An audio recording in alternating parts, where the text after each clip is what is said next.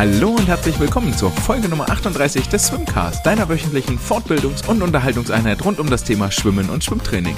Mein Name ist André und ich freue mich, dass ihr wieder dabei seid. Wenn ihr mit mir diskutieren wollt, dann mehr, schreibt mir gerne eine E-Mail an andre.swimcast.de oder folgt mir auf Instagram oder Twitter. In den letzten sieben Tagen ist ein bisschen Bewegung in der Schwimmwelt gewesen. Das werden wir auseinanderdröseln, werden einen kleinen Ausblick auf die EM in der heutigen Folge werfen und dann wird es etwas kürzer hinten raus. Es gibt wie immer einen Song der Woche, es gibt einen kleinen Beitrag in der Wissenschaft der Woche und dann war's das auch schon für heute nach den letzten Marathon-Episoden, die wir hinter uns haben. Gibt es in dieser Woche, wie gesagt, eine etwas kürzere Folge. Und damit ich mein Versprechen auch halte, lasst uns direkt durchstarten. Was ist passiert in den letzten sieben Tagen?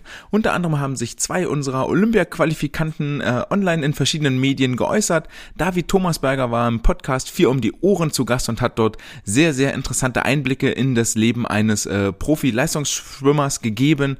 Unter anderem hat er über Fördermöglichkeiten äh, gesprochen, die es für die Schwimmer gibt. Da gibt es ja unter anderem etwas bei der Deutschen Sporthilfe, was man sich als Kaderathlet dazu verdienen kann. Dann hat er darüber gesprochen, welche Schwierigkeiten auf dem Weg liegen, welche Ziele er noch hat, wie seine Karriere überhaupt verlaufen ist von einem kleinen ähm, Dorfverein oder einem kleinen Stadtverein zu immer größeren Stützpunkten, bis er jetzt in Leipzig bei Frank Embacher gelandet ist und den, tatsächlich den Sprung auf den Olympiazug geschafft hat. Sehr, sehr interessant, wenn ihr mal Zeit habt, dauert so ungefähr eine Stunde, hört mal rein bei Vier um die Ohren, David Thomasberger war dort zu Gast. Und dann hat im Weiteren die Zeitschrift äh, Swim eine kleine Reihe gestartet und zwar sollen dort in den nächsten Wochen bis zu den Olympischen Spielen die äh, Teilnehmer und Starterinnen für die deutschen, für den deutschen Schwimmverband dort zu Wort kommen den Auftakt hat Marco Koch gemacht. Schaut gerne mal bei swim.de vorbei. Er hat dort über seine Ziele für Olympia gesprochen, über das, was dort vielleicht erwartet wird für vor allen Dingen seine Strecke über die 200 Meter Brust.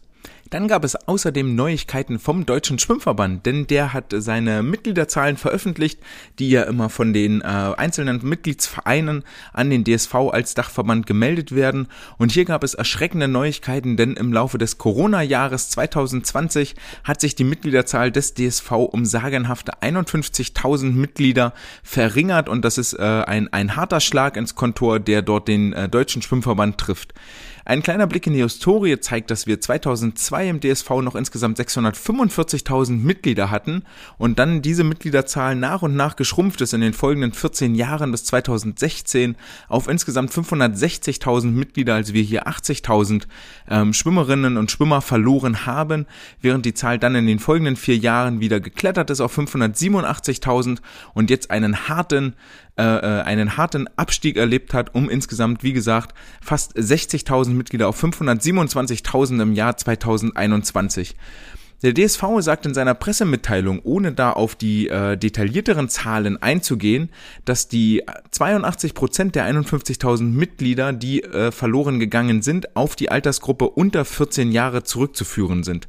Umgerechnet in absolute Zahlen sind das insgesamt 42.000 junge Schwimmerinnen und Schwimmer, die sich aus den Schwimmvereinen abgemeldet haben. Das lässt völlig zu Recht die Alarmglocken natürlich schrillen, denn ähm, diese, diese Zahl an jungen äh, Talenten geht jetzt dem DSV verloren in seiner Talentpyramide und wird sich in den folgenden Jahren garantiert sehr, sehr negativ auswirken. Worüber die Zahlen allerdings keine Aussage machen, und das sollte man sich nochmal vor Augen führen, ist äh, die Tatsache, wie viele Seepferdchenkurse, wie viele Schwimmlernkurse ausgefallen sind im vergangenen Jahr, sondern lässt diese Zahl letztendlich nur ein bisschen erahnen. Denn in der Regel ist wohl davon auszugehen, dass die meisten äh, Kinder, die in den Verein eintreten, um Schwimmen zu lernen, dann auch nach Absolvierung des äh, Seepferdchenkurses auch direkt wieder austreten. Ähm, bei uns zum Beispiel als Beispiel hatten wir in den Oktoberferien insgesamt zwei Wochen ja das Schwimmbad wieder voll zur Verfügung, wo die Vereine auch Seepferdchenkurse gemacht haben. Allerdings ist es auch dann auch so, dass äh, seither über den November, Dezember und dann jetzt bis in den Mai hinein, also wieder deutlich über ein halbes Jahr lang, äh, gar kein Schwimmtraining mehr möglich war und wir können wohl mit Sicherheit davon ausgehen, dass die kleinen vier bis siebenjährigen, die dort schwimmen gelernt haben, das jetzt inzwischen wieder verlernt haben. Als Konsequenz daraus, ähm, dass es ist es folgt wohl, dass jetzt wir jetzt im Sommer mit einer ungeahnten Zahl an Nichtschwimmern zu tun haben werden, die an häufig ungesicherten Orten trainieren wird. Und hierzu hat sich auch der aktuelle DSV-Präsident Marco Troll mit einem Zitat geäußert, das ich an der Stelle nochmal wiedergeben möchte, denn ich glaube, es beschreibt das Problem ziemlich gut und verkennt auch oder, oder schildert auch sehr, sehr gut, dass die Politik hier dringend zum Handeln aufgefordert werden sollte. Denn er wird von den Worten zitiert, die Menschen drängt es verständlicherweise mit Macht nach draußen. Wenn aber alle öffentlichen oder privaten Frei-, See-, Fluss- und auch Hallenbäder geschlossen sind, werden viele in Bereiche ohne verpflichtende Wasseraufsichten ausweichen. Das halte ich für eine sehr gefährliche Situation, die von den politischen Verantwortlichen dringend überdacht werden muss. Da bereits im vorigen Sommer mit entsprechenden Hygienekonzepten ein sicherer Betrieb der Freibäder möglich war, sollten zur Risikoeindämmung lieber auch in diesem Sommer solche Angebote gemacht werden. Wir reden hier an der Stelle nicht nur davon, dass dem DSV Mitglieder verloren gehen, sondern dass tatsächlich inzwischen schon sicher zwei Generationen die wichtige Fähigkeit Schwimmen gar nicht erst erlernt haben und möglicherweise auch gar nicht erlernen werden. Und das ist äh, zum einen natürlich ein großer, großer Verlust an Lebensqualität und zum anderen ein permanentes Sicherheitsrisiko, wenn man zum Beispiel in den Urlaub fliegt, ans Meer, an die See oder wenn man einfach nur mit seinen Freunden äh, im Freibad ein bisschen baden möchte. Was mir fehlt, ist, dass der DSV hier durchaus Alarm schlägt und sagt, ey, wir haben hier eine riesige Zahl an Nichtschwimmern und die DLRG, die sich in den letzten Jahren immer damit gerühmt hat, die Badeseen zu, zu, zu sichern und so super Schwimmausbildungen zu machen, bisher äh, vollkommen ruhig und vollkommen still geblieben ist. Das ähm, finde ich ein bisschen verdächtig beziehungsweise vielleicht sogar verwerflich, dass wir hier keine, keine Synergien schaffen, dass zwei große Verbände, die sich um die Wassersicherheit kümmern und sorgen, nicht gemeinsam zur Tat schreiten und die Politik wachrütteln und auffordern, doch etwas gegen diesen Notstand des Nichtschwimmenlernens zu unternehmen. Doch was bedeuten 42.000 jugendliche Abmeldungen für den DSV? Zum einen hat das natürlich direkte Auswirkungen auf die zukünftigen Wettkampfbetrieb. Das heißt nicht nur, dass für uns als die, die wir vielleicht noch auf Wettkämpfe fahren, es vielleicht äh, verlockender wird, weil die Wettkämpfe kürzer werden, weil es weniger Starts gibt und weniger Sportler und Sportlerinnen, die auf den Startblock steigen denn äh, auf der anderen Seite wird es vor allen Dingen finanzielle Konsequenzen haben. Wenn wir hier mal ein bisschen munter durch die Gegend spekulieren, dann heißt das letztendlich, wenn 42.000 Jugendliche sich abmelden, dass nicht nur im letzten Jahr, sondern auch in diesem Jahr viel, viel weniger Jahreslizenzen beantragt werden. Eine Jahreslizenz, das ist euch sicherlich klar, aber um das hier nochmal aufzudröseln, benötigt jeder Sportler, jede Sportlerin, die an einem Wettkampf teilnehmen möchte. Und zwar verpflichtend ist das Ganze ab dem Alter von zwölf Jahren. Jede Jahreslizenz kostet 25 Euro für jeden Sportler.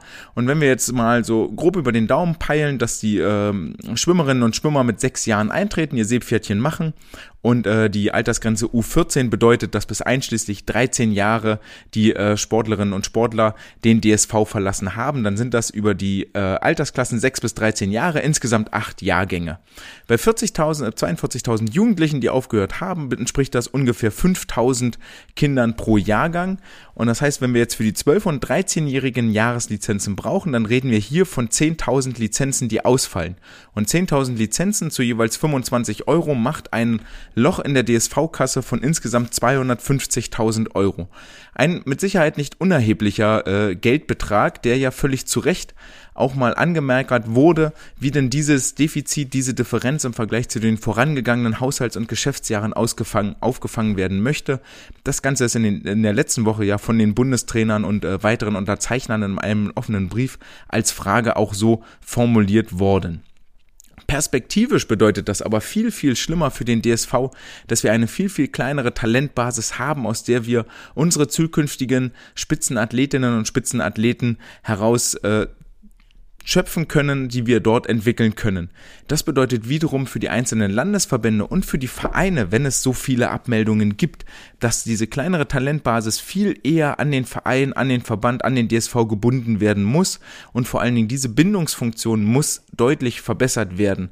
Durch direktere Ansprache, durch die Landestrainer zum Beispiel oder durch gemeinsame Wochenendmaßnahmen, dass es insgesamt vielleicht mehr Förderangebote gibt oder die Förderangebote, die gemacht werden, auch mehr aktive umfassen, dass man äh, die eh schon ausgedünnten Gruppen nicht noch viel eher sich selbst überlässt, dass man sich als Sportler nicht alleine fühlt, sondern immer noch weiß, okay, ich bin zusammen, dieses Gruppen, dieses Zugehörigkeitsgefühl ist ein ganz, ganz wichtiger Bestandteil in der sportlichen Entwicklung eines jeden Einzelnen.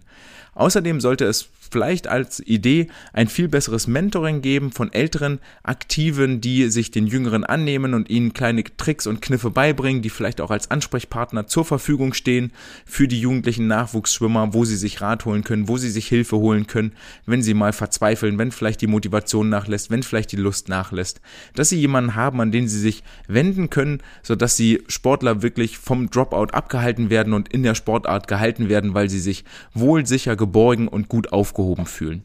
Wir reden ja also von einem Problem, das uns nicht nur im letzten und in diesem Jahr beschäftigt hat, sondern uns auch noch in den kommenden Jahren beschäftigen wird. Und die Frage, die sich daraus natürlich ergibt, ist, wer wird in die Fußstapfen der aktuellen Spitzensportler, Spitzensportlerinnen des DSV treten? Diese werden bei der Europameisterschaft äh, vom 17. bis 23.05. in der ungarischen Hauptstadt Budapest am Start sein und der DSV hat hierfür bereits in der vergangenen Woche sein Team nominiert. Insgesamt sind 22 Aktive nominiert, davon 9 Männer und 13 Frauen und das umfasst äh, die folgenden Damen Katrin Demler, Jessica Felsner, Bente Fischer, Reva Voß, Julia Görig, Kim Hergle, Angelina Köhler, Nadine Lemmler, Jenny Mensing, Julia Mozinski, Sonele Öztürk, Jessica Steiger und Zoe Vogelmann. Ergänzt wird das Team durch die Männer Melvin Imudu, Björn Kammann, Ramon Klenz, Marco Koch, Lukas Mazerat, Max Pilger, Joscha Salcho, Danny Schmidt und Marek Ulrich. Wenn ihr vernünftig oder wenn ihr aufmerksam zugehört habt, dann ist euch aufgefallen, dass tatsächlich zwei Olympiastarter mit nach Budapest fahren werden, nämlich Marco Koch und Luca Mazerat von der SG Frankfurt haben eine Ausnahmegenehmigung erhalten. Eigentlich sollen die Olympiastarter die EM auslassen, aber ich denke, die beiden Brustschwimmer werden die Möglichkeit wahrnehmen, nochmal gegen internationale starke Konkurrenz ihre Form zu testen und ein bisschen Wettkampfhärte zu trainieren. Interessanter Funfact hierbei ist, dass Deutschland den Medaillenspiegel in der ewigen besten Liste anführt, nämlich mit insgesamt 619 Medaillen vor den Russen und den Briten. Die Russen weit abgeschlagen mit 325 Medaillen und die Briten mit 235 Medaillen auf dem zweiten und dritten Platz. Hoffen wir, dass da in der ungarischen Hauptstadt noch einige, einiges an Edelmetall dazukommen wird. Mit den Aussichten auf Erfolge werden wir uns in der nächsten Folge etwas genauer auseinandersetzen.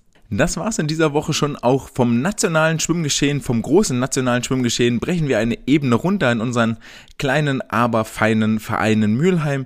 Wie ist es uns ergangen in den vergangenen sieben Tagen?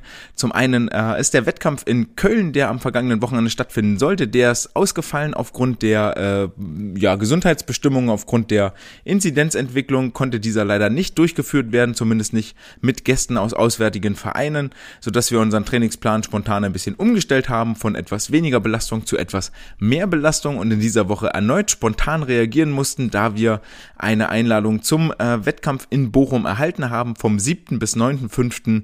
also ab morgen, beziehungsweise wenn ihr jetzt die Folge hört, am Freitag, wenn sie online geht, ab heute. Ähm, das Wochenende ist natürlich ganz günstig gelegen, denn man kann sich noch bis zum 9.5. für die offenen deutschen Meisterschaften qualifizieren, solange man dort unter die besten 30 Aktiven schwimmt und dann dürfen die besten 20 Meldungen aus diesem 30er Pool auch dort wirklich starten. Vielleicht ist das für eine von meinen Sportlerinnen auch ein kleines Ziel, zumindest über die 100 Brust, aber das wäre schon eine ganz, ganz starke Überraschung, wenn es dort zu einer Pflichtzeit reichen würde.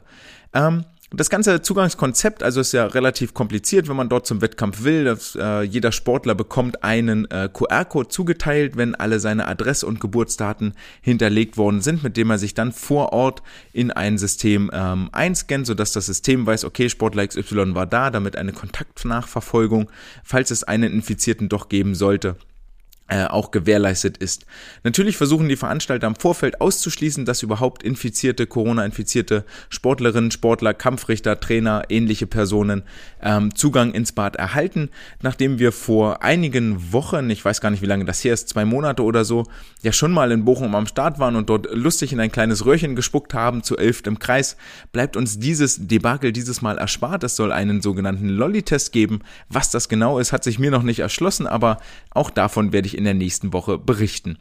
Ansonsten ähm, sind wir weiterhin auf dem Weg, wie man denn äh, das Training äh, erweitern kann, also weiter Trainingsmöglichkeiten anbieten kann, außerhalb der Kaderaktiven und waren da auf die glorreiche Idee gestoßen, dass man ja das Freibad, das es hier in Mülheim gibt, durchaus ja auch privat anmieten könnte, wenn man denn nur das nötige Kleingeld in der Hand hat. Also haben wir beim örtlichen Badbetreiber nachgefragt, was das denn kosten würde, so eine Stunde dort mal privat zu trainieren. Einfach um eine Zahl zu haben und um dann zu überlegen, okay, ist das in irgendeiner Art und Weise machbar, leistbar oder ist das nicht leistbar, sei es jetzt auf privater Basis oder aus der Vereinskasse. Hier sei dazu gesagt, dass natürlich die Regelung gilt und da gab es in der letzten Woche nochmal in der Corona-Verordnung eine Klarstellung und ähm, eine sehr schöne tabellarische Übersicht bei uns in NRW zumindest, weil ja ähm, zum einen die, äh, das Infektionsschutzgesetz gilt und sollte die äh, Landes Ordnung, Landesverordnung, Landes-Corona-Verordnung schärfere Maßnahmen vorsehen als das Infektionsschutzgesetz, gilt diese. Deswegen ist es letztendlich auch wieder die Maßnahmen beziehungsweise die ähm, Dinge, die erlaubt sind und die verboten sind, sind dann doch wieder von Bundesland zu Bundesland ein bisschen unterschiedlich. Jedenfalls gab es da eine kleine tabellarische Übersicht, in der vor allen Dingen eine Sache nochmal klargestellt wurde, dass die äh, Tatsache U14 bedeutet, denn äh, man darf ja draußen mit äh, bis zu fünf Sportlern äh, Sport treiben in einer Gruppe, die aus verschiedenen Haushalten kommen, wenn sie unter 14 Jahre alt sind. Dass es wirklich unter 14 Jahre bedeutet, also ähm, bis zum 14. Geburtstag gilt das. Ab dem 14. Geburtstag ist es bloß noch erlaubt, in Einzelgruppe beziehungsweise aus dem eigenen Hausstand und dann noch ein paar andere kompliziertere Geschichten ähm, unter freiem Himmel Sport zu treiben. Nichtsdestotrotz wäre das im Freibad ja durchaus möglich und denkbar, wenn man jetzt sagt, okay, wir haben fünf Bahnen, dann kann einer äh, auf der Randbahn schwimmen, der andere auf der anderen Randbahn und ein dritter könnte vielleicht sogar in der Mitte schwimmen. Dann gibt es noch einen Trainer dazu und hinten im Nichtschwimmerbecken können noch, äh, kann noch einer von mir aus trainieren. Das wäre also grundsätzlich möglich und dann kann man den Preis machen und sagen, okay, pro Stunde muss jeder von euch 150 Euro auf den Tisch legen, weil kostet 600 Euro pro Stunde, das Bad zu öffnen und den Mitarbeiter zu bezahlen.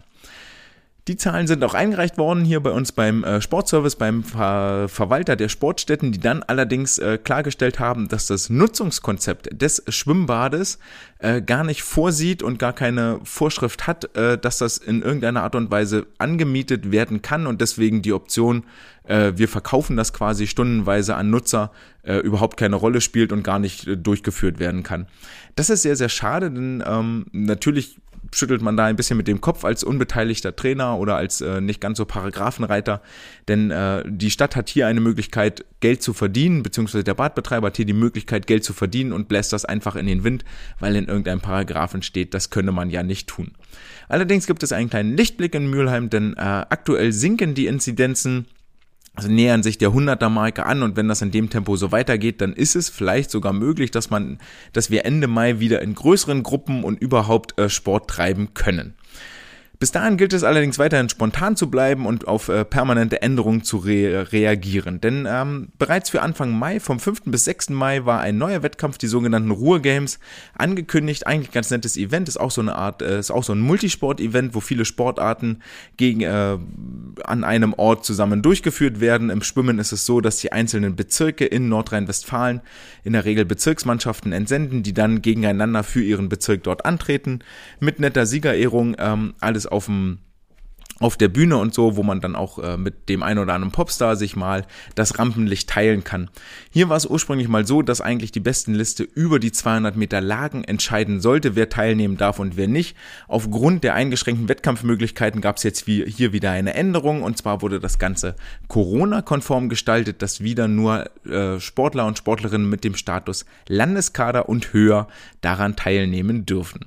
Also alles wieder Rolle rückwärts, schnelle Einladung versendet. Jetzt gibt es wieder eine Voranmeldung. So läuft das hier im Moment, dass bei äh, Landesverbandswettkämpfen eine Voranmeldung abgegeben werden muss, wer überhaupt Interesse hat zu starten, damit die Teilnehmeranzahl geplant werden kann und dann entschieden werden kann, ist die Veranstaltung überhaupt durchführbar, unter welchen Bedingungen und so weiter und so fort.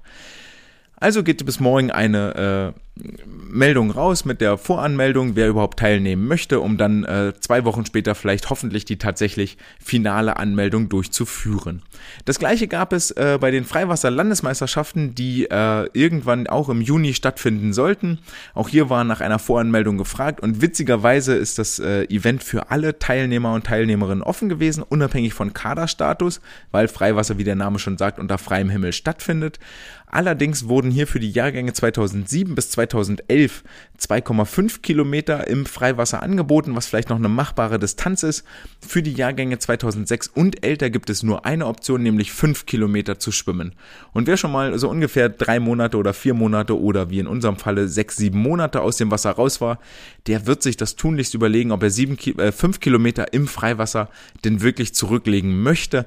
Und trotzdem gab es aus meiner Gruppe vier Aktive, die sich dieser 5 Kilometer Aufgabe stellen möchten. Das ist aller Ehren wert und ich ziehe meinen Hut, wenn das tatsächlich stattfindet und sie das unbeschadet überstehen. Ansonsten gab es in der letzten Woche eine neuerliche Änderung und zwar gab es von unserem Mülheimer Sportbund die Anweisung, dass die Trainer täglich vor dem Training äh, einen negativen Test dabei fü äh, beiführen müssen, bei sich tragen müssen, ähm, der nicht älter als 24 Stunden bei Trainingsbeginn sein darf, was natürlich relativ schwierig ist und unsere Trainerrotation auch ordentlich durcheinander gewürfelt hat. Wir sind ja aktuell mit äh, drei verschiedenen Gruppen im Wasser, also drei verschiedenen Kadergruppen, wo jeweils Landeskaderaktive drin schwimmen. Das ist eine relativ breite Altersspanne, so dass wir ähm, dann auch häufig mit drei Trainern tatsächlich am Beckenrand sind, um den Sportlerinnen und Sportlerinnen gerecht zu werden. Jetzt ist es aber nicht mehr für jeden leistbar, wirklich an jedem Tag einen Test zu machen, um dann auch in der Halle zu stehen, so dass wir uns letztendlich geeinigt haben, dass wir maximal zu zweit sind. Ähm, einmal ich als äh, Cheftrainer, der jeden Tag da ist mit aktuellem negativen Test, ist ja letztendlich auch mein Job und die Zeit, äh, die es da zu investieren gilt. Und dann äh, von den äh, Co-Trainern jeweils auch einer pro Tag, insgesamt dann vier, sodass dort durchrotiert wird. Und so kommt es, dass man sich hier jeden Tag mit einer neuen Verordnung oder einem neuen äh, einer neuen Regel rumschlagen muss, dass eine neue E-Mail ins Postfach flattert, wo man bis übermorgen dann eine Anmeldung fertig haben muss das alles fördert die Spontanität und man lernt ein bisschen mehr im aktuellen Moment und im Augenblick zu leben.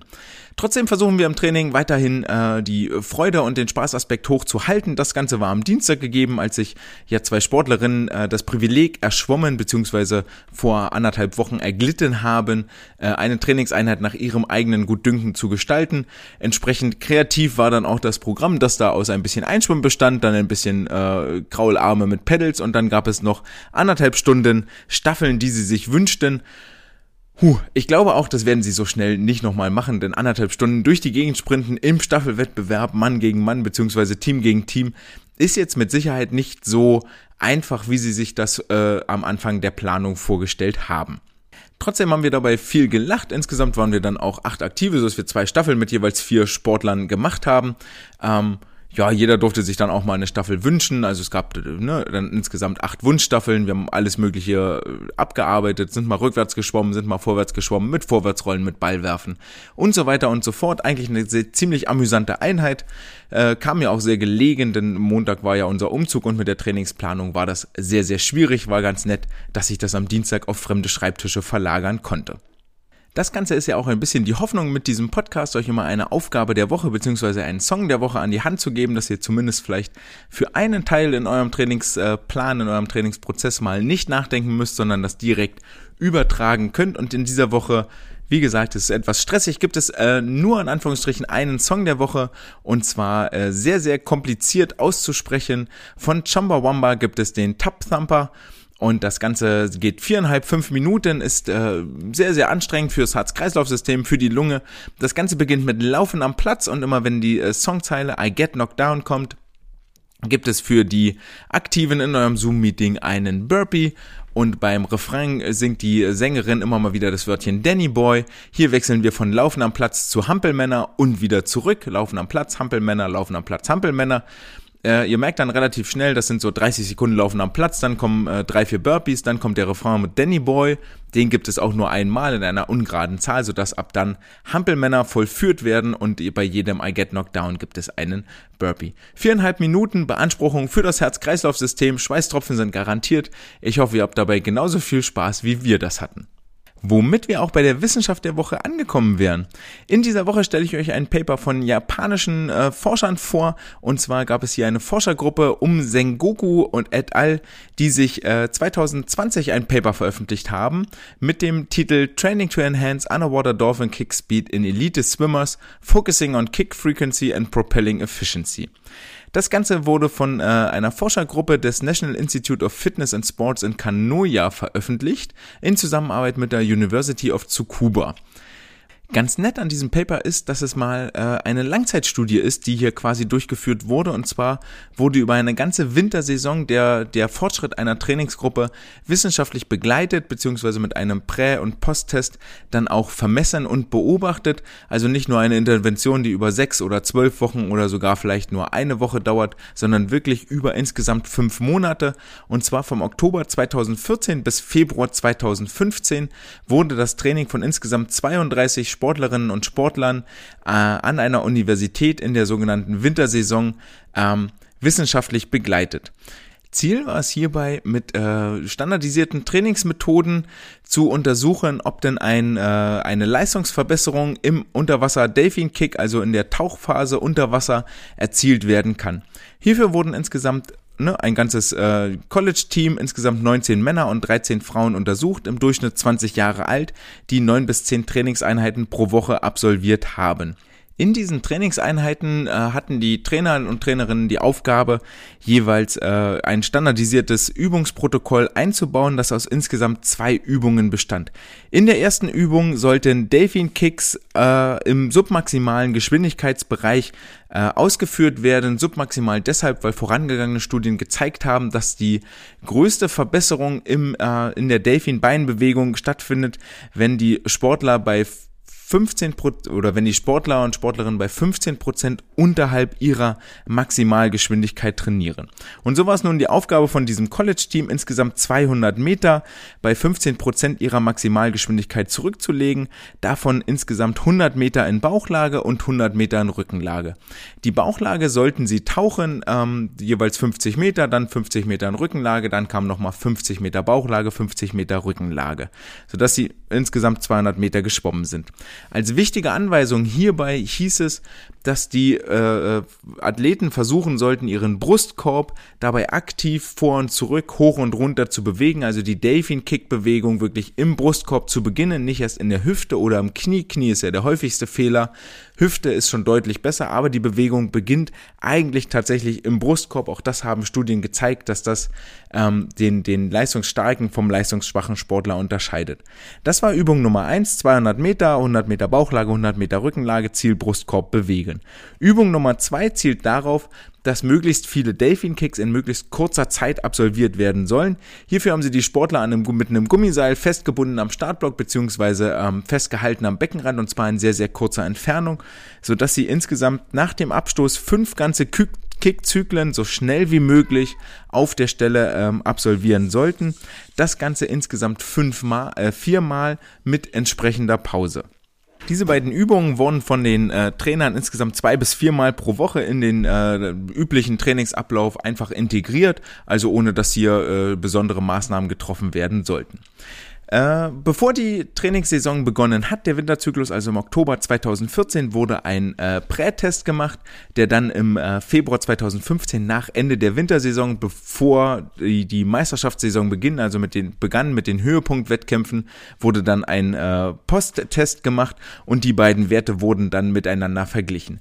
Insgesamt als äh, Testkriterium fungierte die 15 Meter äh, Delfin-Beinbewegung Maximalgeschwindigkeit als äh, standardisierter Test und hier wurden folgende Parameter gemessen, nämlich die Geschwindigkeit, die äh, Kickfrequenz, die Kickamplitude sowie die Zeit für die Aufwärtsbewegung der Füße und die Abwärtsbewegung der Füße. Und hier hat sich gezeigt, dass durch ähm, im Großen und Ganzen muss man ehrlicherweise sagen, wie zu erwarten war, aber ähm, in diesem Testprotokoll, und das ist eigentlich die eigentliche Message dabei, mit diesem fünfmonatigen Testprotokoll wurden genau diese Verbesserungen erzielt und die Sportler schwammen dann auch schneller, dass zum einen sich die Schwimmgeschwindigkeit verbessert hat, nämlich bei den Männern von 1,73 auf 1,81 Meter pro Sekunde und äh, bei den Frauen von 1,49 auf 1,58 Meter pro Sekunde. Und das Ganze wurde hauptsächlich bedingt durch eine Erhöhung der Kickfrequenz, nämlich bei den Männern von 2,42 Kicks pro Sekunde auf 2,67 Kicks pro Sekunde und bei den Frauen von 2,06 auf 2,38 Kicks pro Sekunde. Was sich gar nicht verändert hat, war die Kickamplitude. Die blieb bei 48 cm vorher und 50 cm nachher, beziehungsweise bei den Frauen 47 zu 46 cm quasi konstant. Ähm, was sich daraufhin dann verändert hat, wenn der, ist dann auch klar, wenn der, wenn der Weg gleich bleibt, der zurückgelegt wird, aber mehr Wege zurückgelegt werden in der gleichen Zeit, müssen sich natürlich die Zeitdauern für den Upkick und den Downkick ändern. Und das ist auch das, was hier gemessen wurde, nämlich die Zeit für den Downkick verringerte sich von 0,20 Sekunden auf 0,16. Bei den Männern die Zeit für den Upkick von 0,23 auf 0,22 bei den Frauen wiederum von 0,23 auf 0,19 für den Downkick und beim Upkick von 0,27 auf 0,24 Sekunden. Und ähm, was hier eigentlich die klare Take-Home-Message ist, beziehungsweise die Bottomline, die Zusammenfassung, das, was hängen bleiben soll, mit diesen beiden Übungen zwei bis viermal pro Woche eingebaut. Also 200 Meter Delfin-Beine, Bauchlage, Rückenlage mit Bewegungsansteuerung aus dem Oberkörper und 4x5 Kickzyklen im angebundenen Schwimmen so schnell wie möglich absolvieren, erreicht ihr eigentlich schon über fünf Monate eine signifikante Verbesserung in der Unterwassertauchphase bei euren Sportlerinnen und Sportlern. Hier also mal ein sehr schönes Beispiel, wie sonst auch gerne mal sehr abstrakte Forschung einen direkten Weg in die Praxis findet und wenn ihr dann mal irgendwann wieder ins Wasser äh, dürft, dann behaltet das vielleicht im Hinterkopf, dass das dazu führt, dass eure äh, Aktiven schon mal ein bisschen schneller werden. Und damit sind wir auch äh, tatsächlich schon am Ende der heutigen Folge angekommen. Wie versprochen, kurz und knackig ist auch nicht so wahnsinnig viel passiert. Nächste Woche werfen wir einen Blick auf die Europameisterschaften im Schwimmen, werden uns mal die äh, Startlisten und die Meldelisten angucken. Ich hoffe, ich konnte euch einen Song der Woche, einen kleinen Workout-Song mit an die Hand geben. Ihr könnt ein bisschen besser einschätzen, was der Mitgliederschwund im DSV zu bedeuten hat. Und wenn ihr wieder ins Wasser dürft, habt ihr eine kleine Handreichung bekommen, wie ihr zumindest die Tauchphase nach Start und Wende garantiert verbessern könnt. Ich freue mich, wenn ihr nächste Woche wieder dabei seid. Das war's für heute. Ciao!